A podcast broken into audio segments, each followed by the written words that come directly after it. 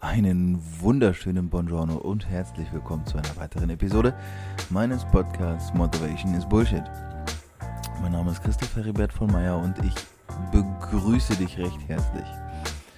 Ich äh, kann nur hoffen, dass dir diese Episode ähnlich gefallen wird, wie sie mir Spaß gemacht hat, als ich sie aufgenommen habe. Und äh, möchte dich auch heute wieder mit einem ganz besonderen Gast vertraut machen.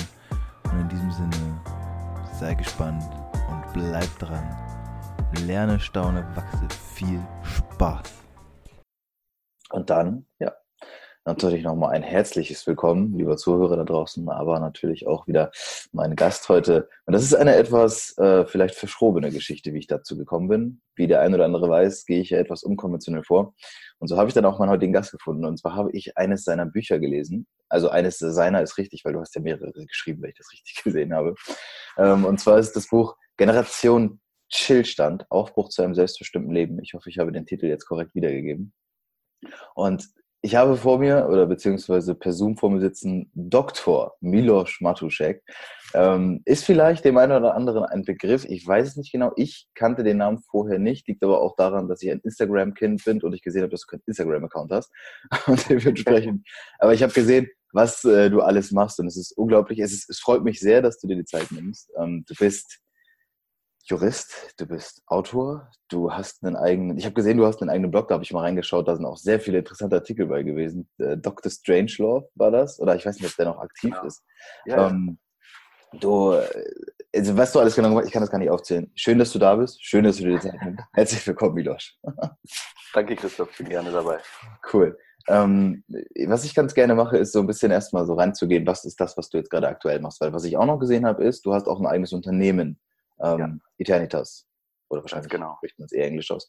Äh, nee, nee. Deswegen gehen wir vielleicht so ein bisschen da hinein, was ist das, was du aktuell machst? Und danach gehen wir dann so ein bisschen rein, was hast du vielleicht auch vorgemacht und wo kommt es her? Ja, super gern. Also aktuell bin ich ähm, voll quasi beim Aufbau, Ausbau des eigenen Startups, das ich vor eineinhalb Jahren begonnen habe, als ich noch in Frankreich gelebt habe.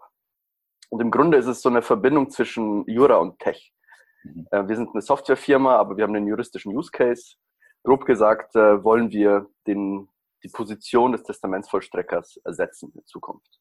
Okay. Also alle Personen, die letztendlich dann Testamente für andere vollstrecken und die Assets, die Vermögenswerte verteilen, wollen wir mittels Blockchain und Smart Contracts quasi ersetzen. Wir glauben sowieso, dass eine Ersetzung in vielen Bereichen stattfinden wird und die Position des ähm, Testamentsvollstreckers erscheint uns da besonders geeignet. Genau, das ist im Grunde das, was ich hauptsächlich mache. Also ich, äh, wenn ich in der Früh aufstehe, weiß ich nie, wie der Tag aussieht. Ne? Also es kann sein, dass in der Früh eine Mail kommt, Investor meldet sich und äh, will irgendwelche Details hören. Sehr gerne arbeite ich am Produkt, also Produktentwicklung finde ich super spannend. Ansonsten lese ich sehr viel. Ähm, insgesamt muss ich sagen, ist der Bereich Blockchain ein unglaublich ähm, intellektuell spannendes Feld.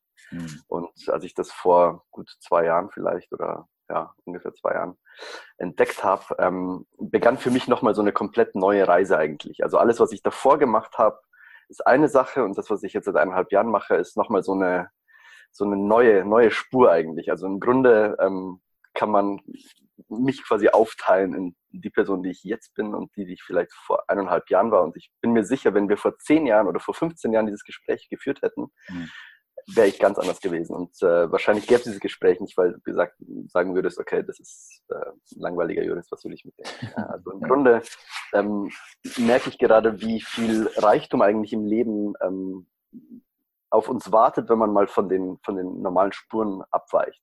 Mhm. Und ähm, ich bin gerne von den normalen Spuren abgewichen, weil ich ein neugieriger Mensch bin. Aber es braucht, ähm, es ist wie wenn man durch so eine Zwiebel durch muss. Also man muss durch verschiedene Zwiebelschichten sich durchkämpfen. Mhm. Und ähm, das ist aber an sich ein, ein ganz toller Prozess, den ich jedem empfehlen kann, egal ob das Blockchain ist oder AI oder irgendwas Neues. Ich bin kein totaler Tech-Nerd, ich habe kein Smartphone, ich ähm, laufe nicht jeder Neuerung hinterher, ich gucke mir die Dinge ganz genau an und entscheide dann, ob das ähm, tragfähig ist für die Zukunft oder nicht. Genau. Du hast kein Smartphone? Nicht mehr, nein, seit eineinhalb Jahren. Ach so. Das heißt quasi mit dem Switch des neuen Milosch ist dann auch das Smartphone verschwunden. Aber trotzdem genau. geht es dann gerade in die Tech-Richtung. Sehr, sehr spannend. Ja. Äh, wie kommt es? Also warum kein Smartphone? Das interessiert mich einfach.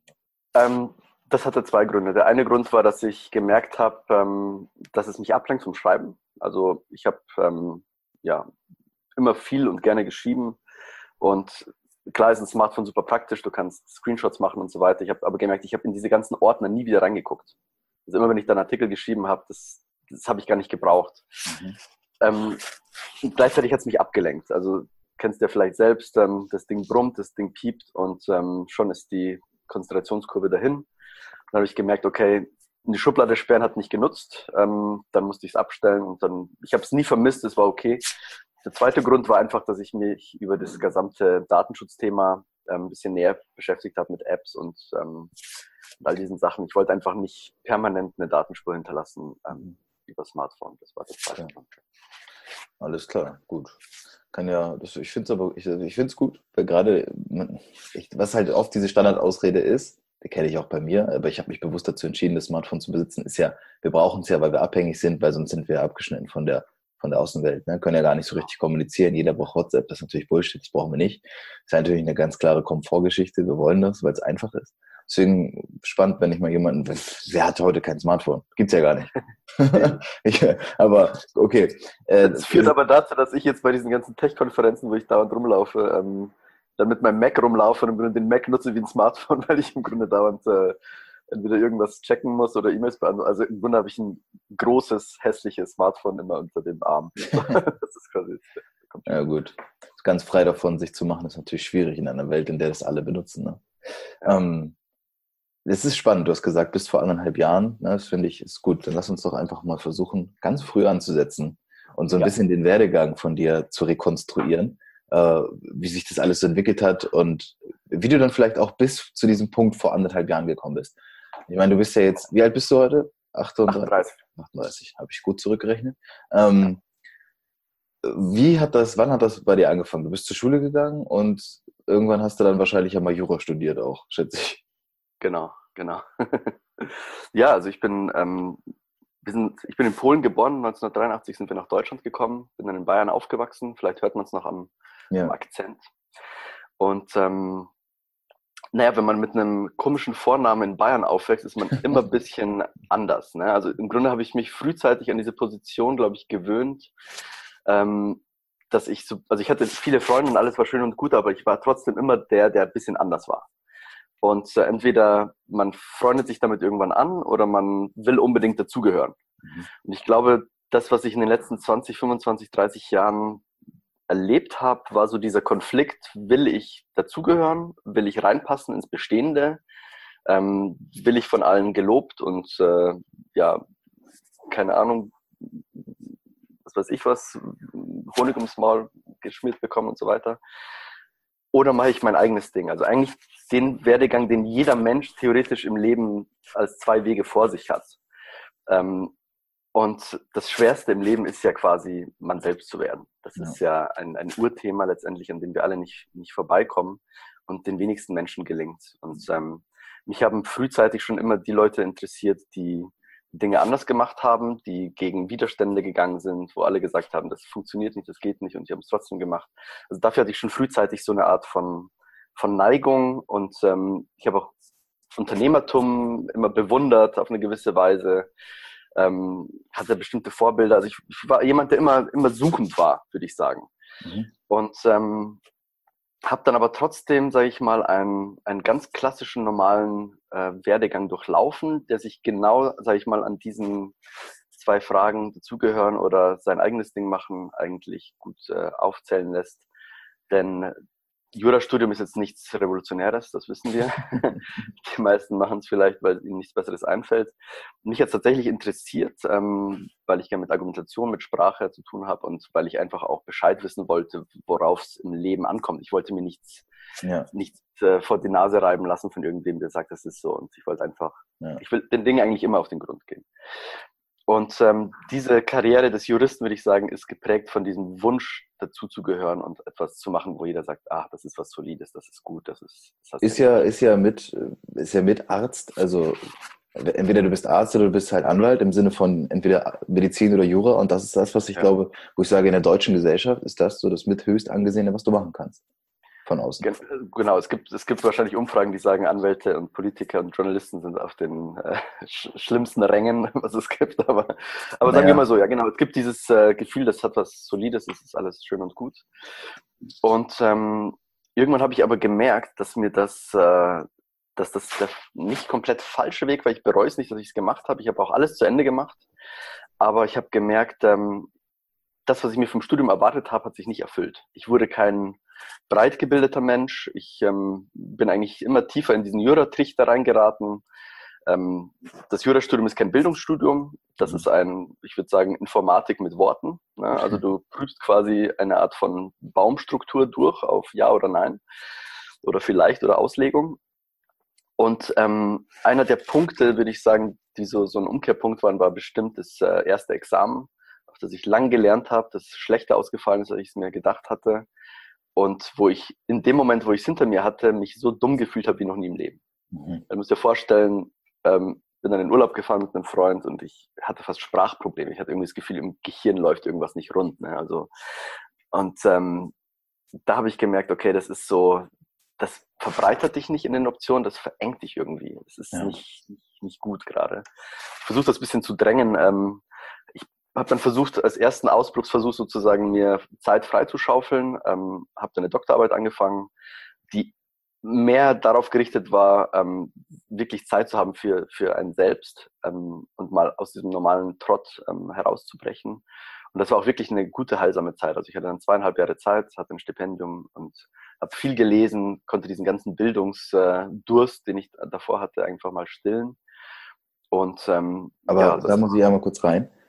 Du hast, du hast ja wenn du es erstmal, sage ich mal, bis zum Promovieren überhaupt geschafft hast, musst du, da, da sind ja erstmal ein paar Jahre ins Land gezogen. Du hast, du hast das ja studiert und auch wenn du sagst, es ist kein Bildungsstudium, denke ich mal, das ist ja dennoch ein sehr anspruchsvolles und zumindest auch zeitintensives, lernintensives Studium, was das Jura, was das Jura so betrifft. Und das musst du alles durchgezogen haben. Hattest du was für einen Plan oder was für eine Idee, was für ein Ziel davon hattest du denn, wenn du mal fertig bist, was du machen möchtest mit deinem Leben? Ich habe mir immer früh Ziele gesetzt und ich habe mit 22 mir mal auf einen Zettel geschrieben, was ich alles erreichen will mit 35 oder mit 30. Und da standen genau diese Dinge, Doktor, irgendwas, Abschlüsse von so und so. Alle so reine so akademische. Also ich war wirklich so ein totaler Strebertyp. Ich war nie super gut in der Schule, aber ich war, war trotzdem einer, der diesen Biss immer hatte, irgendwie was, ähm, was mhm. voranzubringen. Und der Traum, den ich damals hatte, total langweilig, war entweder Auswärtiges Amt oder ähm, große internationale Organisation, diplomatischer Dienst eben oder ähm, große Kanzlei, irgendwas, was Prestige, was Macht, was Geld vermittelt. Ähm, und davon bin ich komplett runtergekommen. Also das war so fast wie eine Droge, die mich quasi auf die nächsten zehn Jahre wie so eine, in so, eine Spannungs, in so ein Spannungsverhältnis ja. gezogen hat. Und das war dann quasi irgendwann wie aufgelöst und ähm, ja, also hätten wir vor 20 Jahren geredet, würde ich dir quasi genau diesen Sermon von, man muss die Dinge durchziehen, man muss die, dieses jenes machen. Ja, es gibt nur die, die Bildung, es gibt nur die Uni, jeder braucht ein Diplom. Aber woher ähm, kam das, das, woher kam das damals? Weil es ist für mich sehr, sehr spannend, das so, das retrospektiv einmal zu betrachten, weil ich merke, dass du auch, auch mit dem Buch, was ich ja von dir gelesen habe, merke ich, da steckt eine ganz andere Sprache drin, als in diesem, das hat mich ja auch so getriggert. Da ist jemand, der ist halt Jurist und der, der redet aber davon, dass man eigentlich sein eigenes Ding finden muss, dass man darauf scheißen soll, dass es nicht darum geht, irgendwelche großen Abschlüsse zu machen, dass es nicht darum geht, sich dem System anzupassen, sondern, und das hast du auch in dem Buch so schön am Ende beschrieben, die wirklich großen Errungenschaften, die, Erneuer, die ganzen Erneuerungen und revolutionäre Dinge, die wurden von Menschen in ganz jungen Jahren geschaffen, die teilweise ja nicht mal wirklich viel Plan oder, oder großartige akademische Laufbahn hinter sich hatten. Und mir geht es gar nicht so sehr darum, in das Thema reinzugehen, aber es ist ja schon ein ganz starker Schnitt, wenn ich überlege, dass diese Sprache jetzt heute mit einem, ich sag mal, Mitte 30-jährigen Milos da war, aber du halt die, den ersten Teil, so, ich meine, das, das Jurastudium, wie lange hast du am Ende inklusive Promotion, hast du ja ewig lang Jura studiert. Das müssen ja fast da die zehn Jahre gewesen sein. Elf, zwölf Jahre und dann mit der Karriere an der Uni war ich insgesamt 17 Jahre, würde ich sagen, oder 18 ja. Jahre im Uni. Genau, und das ist halt für mich, für mich ist mega spannend, weil da stecken ja schon so zwei Persönlichkeiten, zwei Identitäten drin. Und für mich ist wichtig, so für, auch rauszuholen, wo kommt es her, wo kam das damals her, dass du das wolltest? Ist es, also liegt es auch daran, wie du vielleicht aufgewachsen bist? Bei mir ist zum Beispiel, ich kenne das auch oft und bei mir ist es auch so, wenn man äh, in einem Mangel aufwächst, zum Beispiel finanziellen. Mangel, dann versucht man gerade solche, solchen Berufen nachzueifern, von denen man weiß, die geben einem diese finanzielle Stabilität irgendwann. War das bei dir auch irgendwo der Auslöser? Ich glaube ja. Es gab mal ein Buch von einer jungen Polin, ähm, die was geschrieben hat über ihren, ihren Werdegang, in dem ich mich durchaus wiedergefunden habe. Und äh, da meinte sie, das Buch heißt irgendwie die Elite-Ausländer. Äh, die Polen sind nämlich, äh, würde ich sagen, ähm, neigen dazu, zumindest ähm, sich gut anzupassen, aber leiden an diesem Mangel, kommen ja aus Polen. Ja. ja. Oma vielleicht Putzfrau gewesen ja. oder kleine Verhältnisse. Und jetzt muss man bei den Deutschen einen guten Eindruck hinterlassen. Ich würde nicht sagen, dass dieses Gefühl vorherrschend war in der Familie, aber ähm, ich würde schon sagen, dieser, dieser Drang zu ähm, verkackt es nicht, ne, macht es ordentlich, ähm, zeigt denen auch, dass, dass ihr es könnt. Ne? Mhm. Ähm, das war schon da, würde ich sagen. Und deswegen würde ich, würde ich da mitgehen, dass dieser Drang zu etwas Offiziellen mit Stempel und schön und auch Diplome sind toll und wichtig, ähm, gibt es in unserer Familie überall. Also das ist wirklich so ein, so ein Drang nach Anerkennung, glaube ich, den ja. viele Aussiedlerfamilien haben. Ähm, nicht nur aus Polen vielleicht, äh, auch aus türkischen Einwandererfamilien kennt man das oft, ähm, ja. dass man das überkompensieren will, wo man herkommt ja. ähm, und es den Leuten irgendwie zeigen. Ja. Okay. Das ist sehr spannend und vor allem jetzt wieder den Sprung quasi zur, zur Zeit, bevor du oder als du angefangen hast zu promovieren. Du hattest ja damals dann auch noch dieses Ziel und du warst in diesem Tunnel und dann hast du, du hast dann deinen dein Doktor gemacht innerhalb von zweieinhalb Jahren, oder? Genau, ja. Okay. Und dann war ja irgendwann der Tag gekommen, an dem das vorbei war und da musstest du ja dann letztendlich auch sage ich mal, anfangen, jetzt ins echte Realität, in, ins echte Berufsleben einzusteigen, oder wie war das? Genau, beziehungsweise da fehlt ja noch das zweite Examen. In Jura gibt es ja. zwei. Das heißt, du musst äh, nach dem ersten Examen bist ja nur Jurist auf dem Papier, aber du mhm. kannst ja noch keinen echten juristischen Beruf ausüben, also nicht Richter, Staatsanwalt und so weiter. Dafür musst du ein zweites Examen machen und ähm, ja, ich, da ich jemand bin, der die Dinge im Grunde immer durchzieht, mir gesagt, okay, du hast eigentlich keinen Bock auf diesen Jura-Kram, aber jetzt hast du promoviert, jetzt machst du das zweite Examen noch fertig und danach machst du irgendwas anderes. Und genau so war es dann. Ich bin dann nach Berlin gegangen und äh, habe das Referendariat gemacht, habe klar, neue Stadt, neue Freunde, alles neu. Ähm, bin auf einen anderen Trichter auch gekommen. Ich würde sagen, es hat auch viel mit den Städten zu tun. Ich habe ja studiert in München, eine sehr, sehr kodierte Stadt mit ganz festen Regeln. Ähm, alles schön aufgeteilt äh, zwischen Reich und Arm ich gehörte da nicht hin. Das habe ich sofort gemerkt. München hat mich irgendwie krank gemacht. Paris auch nicht viel besser, zu dem damaligen Zeitpunkt zumindest, ähm, auch eher elitär orientiert. Ähm, ich hatte immer eigentlich das Gefühl, ähm, die Schubladen sind, sind eng und ich äh, werde für jeden Fehltritt, jeden, jedes abweichende Ding irgendwie bestraft. Entweder du spielst nach den Regeln im System oder eben, eben nicht. Und ja. das hat mich irgendwann eingeengt. Ich habe es dann trotzdem in Berlin dann zu Ende gebracht, aber eigentlich mit dem, mit dem festen Wunsch auszubrechen aus diesem eigentlich total bürgerlichen Leben und habe dann ähm, stärker angefangen zu schreiben. Das fing dann an, eigentlich direkt nach der Dis mit dem ersten Buch, dann kam das zweite Buch, dann kam ein erster Buchvertrag, dann habe ich mehr an Zeitungen geschickt, dann kam irgendwann die Kolumne in der NZZ. Ähm, also das habe ich dann quasi hochgefahren, diese Art von, ähm, von schriftstellerischer Tätigkeit und habe eigentlich gemerkt, dass das äh, total mein Ding ist. Also ähm, im Grunde Ideen, aus Ideen irgendwas Materielles zu machen, finde ich eine total spannende, ja. spannende Geschichte. Und dann kam es eigentlich per Zufall mehr oder weniger, dass ich dieses, auf dieses Angebot stieß, man könnte ja als Dozent nach Paris gehen.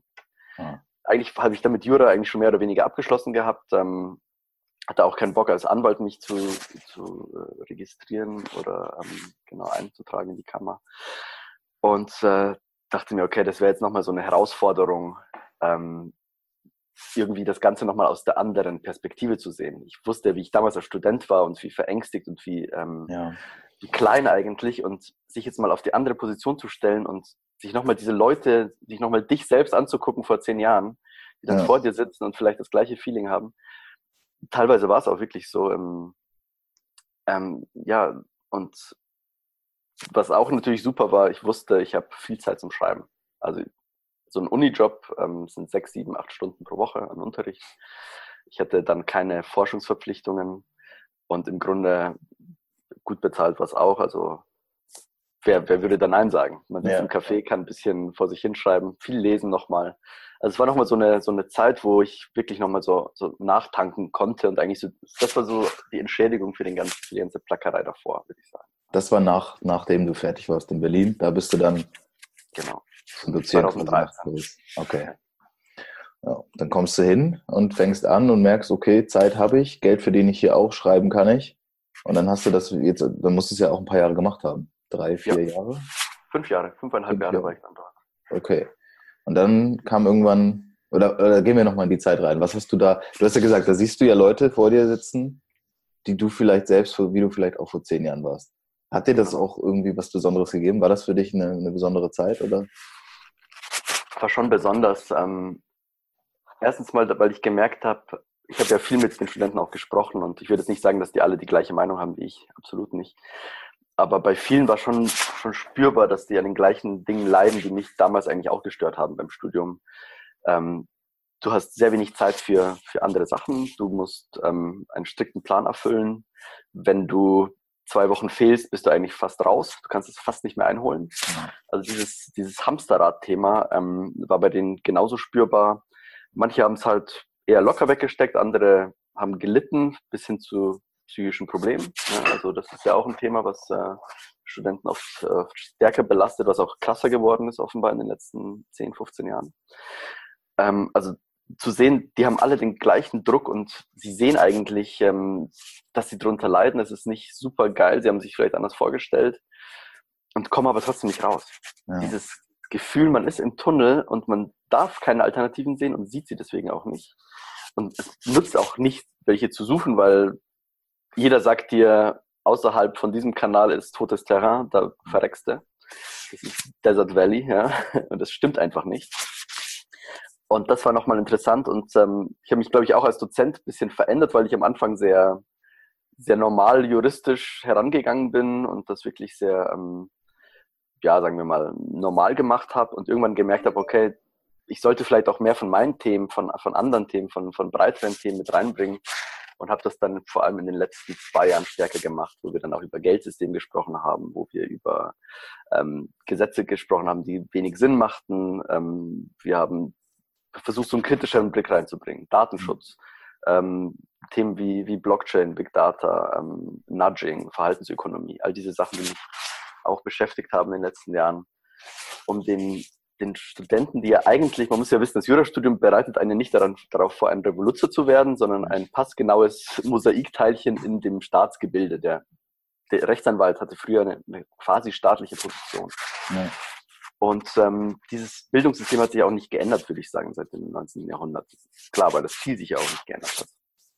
Und ähm, da habe ich versucht, quasi ähm, ja so eine eigene neue Note reinzubringen und äh, habe dann nicht mehr so unterschieden zwischen dem Juristen Milosch und dem Publizisten Milosch, sondern habe das dann gemerkt, okay, ich bin aus einem Guss und ich, äh, ich rede jetzt so, wie ich, wie ich bin und äh, hatte dann auch viel Zeit noch zum Schreiben. Also das war eine tolle Zeit. Ich habe, glaube ich, drei Bücher in Paris geschrieben. Oder, ja, genau, ich glaube, drei Bücher waren Dann kam die Kolumne von der NZZ noch dazu, ähm, was auch eine, eine tolle Spielwiese war. Ich hatte ja keine Themenbeschränkung quasi und konnte alles quasi, was ich in, den, in einer oder zwei Wochen so an, ja. an Sachen aufgenommen habe, wie ein Wal quasi das Plankton verwerten und ähm, ja, meine Sicht auf die Dinge präsentieren. Also es war eine, eine insgesamt super spannende Zeit. Und dann kam auch quasi der Punkt, wo ich gemerkt habe, äh, du musst springen ins Ungewisse, ähm, weil in dem System selber ist für dich nichts zu holen. Das, mhm. äh, entweder du gehst hier ein mit, einem, mit, einer festen Stelle, wo jeder sagt, toll, freu dich doch, ähm, ja. kriegst Geld, alles super. Und ich habe gemerkt, nee, genau für mich ist das nichts. Ich könnte kein Beamter sein. Ich könnte nicht äh, Professor sein. Ähm, auch wenn es mir Spaß macht zu unterrichten, aber ähm, nicht in diesen Strukturen. Das ist das Gegenteil von, von dem, was ich von der Universität, von Wissenschaft eigentlich erwarte. Das ist ein Verwaltungsbetrieb. Ja. ja. ja das ist, es gibt eine Passage in dem Buch, die mich natürlich auch stark getriggert hat, weil ich auf sowas extrem schnell anspringe. Und das ist auch das, was du eben, glaube ich, schon so ein bisschen ange, angerissen hast. Diese Situation, in der du wohl irgendwie mit 15 ähm, Studenten in so einem Café irgendwie in Paris saßt und äh, ihr dann, du dann auch die Frage gestellt hast, wie das denn aussieht, wie, wie, wie, wie schätzen die denn überhaupt ihre eigene Generation ein?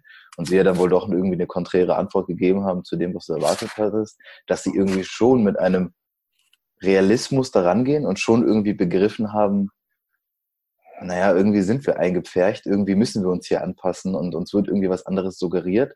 Aber das, was du doch eben gesagt hast, wenn man zwei Wochen raus ist, hat man eigentlich gerade in diesen elitären auch wenn es gerade um Studium geht, gerade in diesem elitären Bereich, hat man eigentlich keine Chance mehr, das aufzuholen. Also dieses, auf der einen Seite zu begreifen, wir haben irgendwo schon eine sehr privilegierte Zeit jetzt gerade, in der wir leben. Das würde ich auch sagen. Ich bin jetzt 26 und ich muss mhm. sagen, mit so viel Frieden um mich herum, wie ich aufgewachsen bin, jetzt mal gesellschaftlich gesehen und alles, das ist keine Selbstverständlichkeit.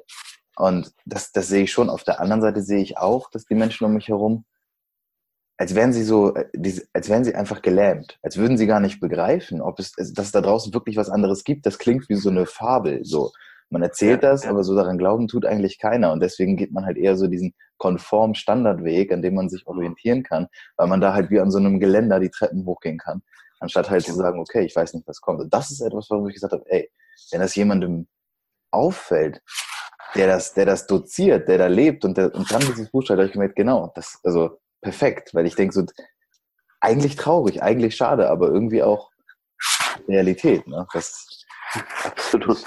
Ich meine, ich hätte, mich fragen manche nach der Motivation, die ich beim Schreiben habe. Und ähm, im Grunde muss ich sagen, wie sage ich es am besten? Ich hätte jetzt keinen, ich meine, ich habe keinen Grund, jetzt Bücher zu schreiben. Ich könnte ja ein komfortables Leben in dem System führen. Ja. Ne? Ich habe Titel, ich habe Diplome, ich habe fünf oder sechs Diplome. Ähm, ich könnte in der Kanzlei viel Geld verdienen, ich könnte in der freien Wirtschaft viel Geld verdienen. Ich könnte eigentlich das Leben ein komfortables Leben führen, ähm, das, von dem viele andere vielleicht, vielleicht träumen. Mhm. Und ähm, ich habe eigentlich nur was zu verlieren, ähm, wenn ich jetzt ins Ungewisse gehe. Also quasi, wenn 15 Jahre, 18 Jahre Ausbildung mehr oder weniger fast umsonst, weil ich etwas mache, was andere vielleicht auch könnten, ein Unternehmen gründen oder irgendwas anderes. Mhm. Und ähm, da muss der Schmerz, glaube ich, schon hoch sein, äh, wenn man das macht. und ähm, letztendlich, äh, ich kann nicht in, in toten Strukturen existieren. Ich äh, bin dann einer, der entweder, also in jedes System, wo ich reingehe, versuche ich das zu analysieren und zu versuchen, was wirklich dahinter steckt. Und wenn ich merke, es ist mehr oder weniger heiße Luft oder es bringt mich menschlich nicht weiter, dann muss ich entweder ausbrechen oder ich breche das System oder irgendwie sowas. Ja. Und ähm, das ist, äh, das war bei mir, glaube ich, schon immer, immer drin. Und ähm, Jura ist wirklich so ein Langstreckenlauf. Ähm, du hast einfach diese Perspektive von Anfang an, du weißt zwei Examiner, sonst wirst du in dem System gar nichts. Mit dem ersten Examen kriegst du keine, keine Jobs, mit dem zweiten schon nicht unbedingt gute. Dann brauchst du noch eine super Note. Also es ist so eine totale Pyramidenstruktur. Du musst versuchen, unter die ersten 10, 15 Prozent zu kommen. Und dann hast du den Job aber, bei dem du total fremdbestimmt bist. Also das ja. ist so eine die totale ähm, Blaupause für so eine Mühle, für so ein totales ja. Hamsterrad. Ich, ich, ich weiß nicht, wie es dir geht, aber ich gucke mir die Leute immer an in den Jobs. Ich habe ja auch Praktika gemacht in Großkanzleien. Und dann fragst du dich natürlich irgendwann, kann ich mir vorstellen, irgendwann so zu sein? Bin ich so? Ja. Sind das meine Leute? Sind das meine. Buddies? Will ich zu dem Guten Morgen sagen in der Früh und dann sagen, ja, habt ihr schon die Akte gesehen?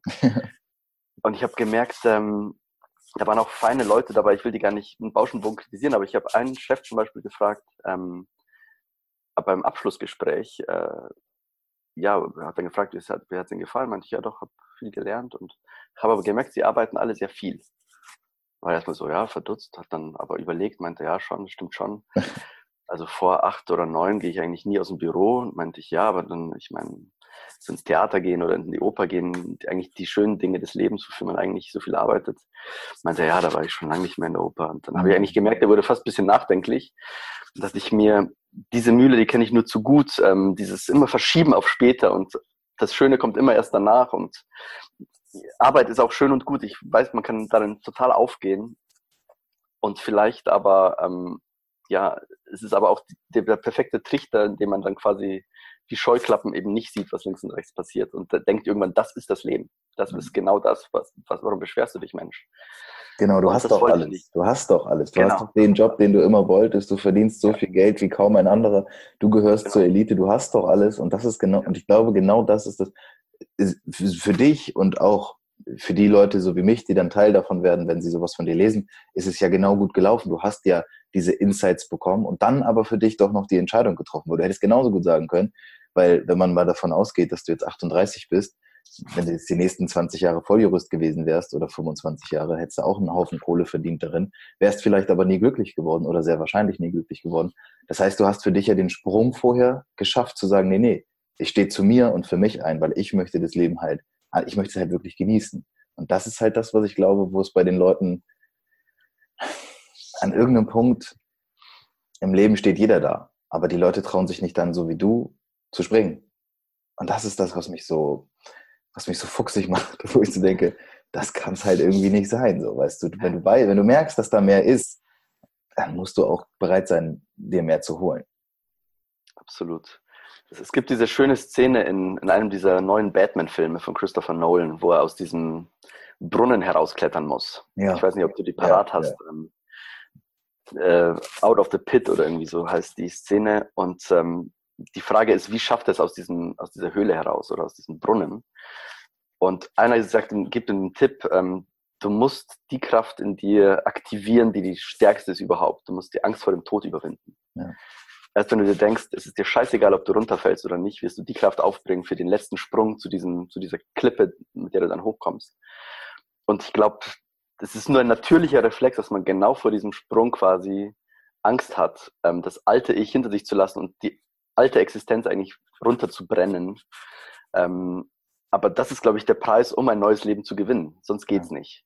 Und ich habe früh die Erfahrung gemacht, dass mich Schreiben zum Beispiel sehr erfüllt, dass mich Bücher, also ich, ich zeige, ich bin total der, der Büchermensch, also hier ja. überall, überall Bücher. Ich habe gemerkt, ich brauche extrem wenig zum Leben. Ähm, war du als Student natürlich immer dran gewohnt, äh, wenig Geld zu haben oder fast nichts zu haben. Hatte aber dann viel Zeit. Zeit zum Lesen und habe eigentlich gemerkt, das ist die eigentliche Bereicherung, die ich habe und das Leben, das ich führen könnte, was ich mir als erfülltes Leben vorstelle, könnte auf einem extrem niedrigschwelligen Level ablaufen und ich hätte trotzdem nicht das Gefühl, ähm, dass mir viel fehlt. Und ähm, dieses Muster habe ich zum Beispiel bei einem anderen Schriftsteller entdeckt, Henry Miller, der als junger Mann oder schon gar nicht mehr so junger Mann mit 30, also in den 30er Jahren nach Paris gegangen ist, als Paris so die Bohemstadt und mhm. äh, Kunst und Kultur und so weiter war. Ähm, und der ist mit 10 Dollar rübergegangen und hat unter Brücken geschlafen. Der hat bei Freunden gepennt. Der ist, hat einfach kein Bein in die Tür bekommen. Aber dadurch, dass der eben so ganz unten war und wusste, ja, schlimmer kann es gar nicht werden und es geht trotzdem, hatte der so ein Grundvertrauen auf einmal. Ich glaube, ich zitiere ihn auch irgendwo im Buch, weil ich das so entgegengestellt habe zu, zu der Studentin, die ich dann nenne, ähm, der eigentlich drei Diplome mehr auch nicht genug sind, weil sie total verunsichert ist. Ja. Und da frage ich mich, wieso haben wir diese verdammte Unsicherheit, obwohl wir gepäppelt sind mit, mit Papier um uns herum, mit Zertifikaten und mit eigentlich super Umständen mehr oder weniger, ne? wie du sagst, kein Krieg, relativer Wohlstand, keiner muss wirklich äh, um irgendwas bangen, in Deutschland zumindest nicht. Und trotzdem ist diese, diese Angst da. Und ähm, auf diese Angstschiene wollte ich mich einfach nicht mehr einlassen. Das hatte ich lang genug. Und, ähm, und irgendwann ging es auch total weg. Das ist interessant. Wenn man da mal durch ist, dann geht es auf einmal. Ja, ich kenn's. Ich kenn's. Das ist bei mir ein ähnlicher Teil des Protests auch gewesen. Ja. Selbst im, selbst im Prozess, dieses, also ich habe zum Beispiel ähm, also unser Bild hängt gerade, deswegen versuche ich mal ganz kurz nicht weiter. Doch, jetzt im Bild. Ich habe zum Beispiel, vielleicht als Zeitinfo so für dich, weil du weißt es nicht, die Zuhörer wahrscheinlich schon, ich habe mein Studium damals abgebrochen. Ja, ich habe es gelesen, ja. Ich habe genau privat studiert und habe dann, irgendwann bin ich an dem Punkt angelangt, wo ich eben gemerkt habe, okay, wow, links oder rechts gibt es Elite oder gar nichts. Also das war auch gerade dieses, das so gerade das an Privatunis ist das Modell noch, noch verstärkt, weil es auch sehr verschult ist, das System. Da hat wenig mit Uni zu tun. Also ein Audimax mit 70 Leuten ist da schon voll. Das ist halt, wenn ich in die öffentliche Uni gehe, da sitzen halt 300, 400 Leute in so einem, in so einem Audimax. Das Gefühl habe ich auch nie bekommen. Und ich habe gemerkt, wenn da sitzt, da saßen halt auch viele, die waren vom Beruf halt Sohn oder Tochter. Das hat man auch einfach gesehen. Und äh, da waren, die kamen auch schon aus diesen Verhältnissen, habe ich gemerkt, wow, ich passe hier nicht rein. Ich hätte es durchziehen können und müssen, aber ich habe gemerkt, dass Nichts davon würde mich glücklich machen. Dieses Papier am Ende zu haben, zu sagen, ich habe diesen Abschluss gemacht, das würde nichts von dem erfüllen, was ich mir irgendwie als, als, als Glück oder so vorstelle. Und dann habe ich diese Entscheidung eben getroffen. Und es hat lange gedauert, bis ich überhaupt mal aufgewacht bin irgendwann und zu mir gesagt habe, ja, super. Also ich habe hab immer wieder diese Zweifel und auch heute denke ich noch, war es mhm. vielleicht das Richtige. Also heute kann ich damit gut umgehen, weil ich für mich weiß, so viel Sicherheit und so, so wie sich das heute für mich anfühlt, das hätte ich nie bekommen wenn ich weitergemacht hätte, weil ich genau weiß, ich hätte mich kompromittiert. Ich hätte genau ja. das gemacht, was ich nicht möchte. Und dann habe ich zu mir gestanden. Aber ich weiß genau, wie, wie lange und schwer das teilweise auch sein kann, diesen Weg für sich einzugestehen. Und das, dabei spielt es, glaube ich, nicht mal eine Rolle, ich meine, du bist diesen akademischen Weg komplett durchgelaufen. Diese, genau. Einmal diese Laufbahn sogar bis hin zum Dozieren selbst. Das heißt, du hast sogar noch jungen Menschen das weitergegeben und trotzdem hast du für dich irgendwann gemerkt, auch da reicht's nicht, weißt du? Auch das ist nicht ausreichend und sich da anzupassen und, und einzufügen, das ist nicht das, worum es dann vielleicht für dich in deinem Leben geht.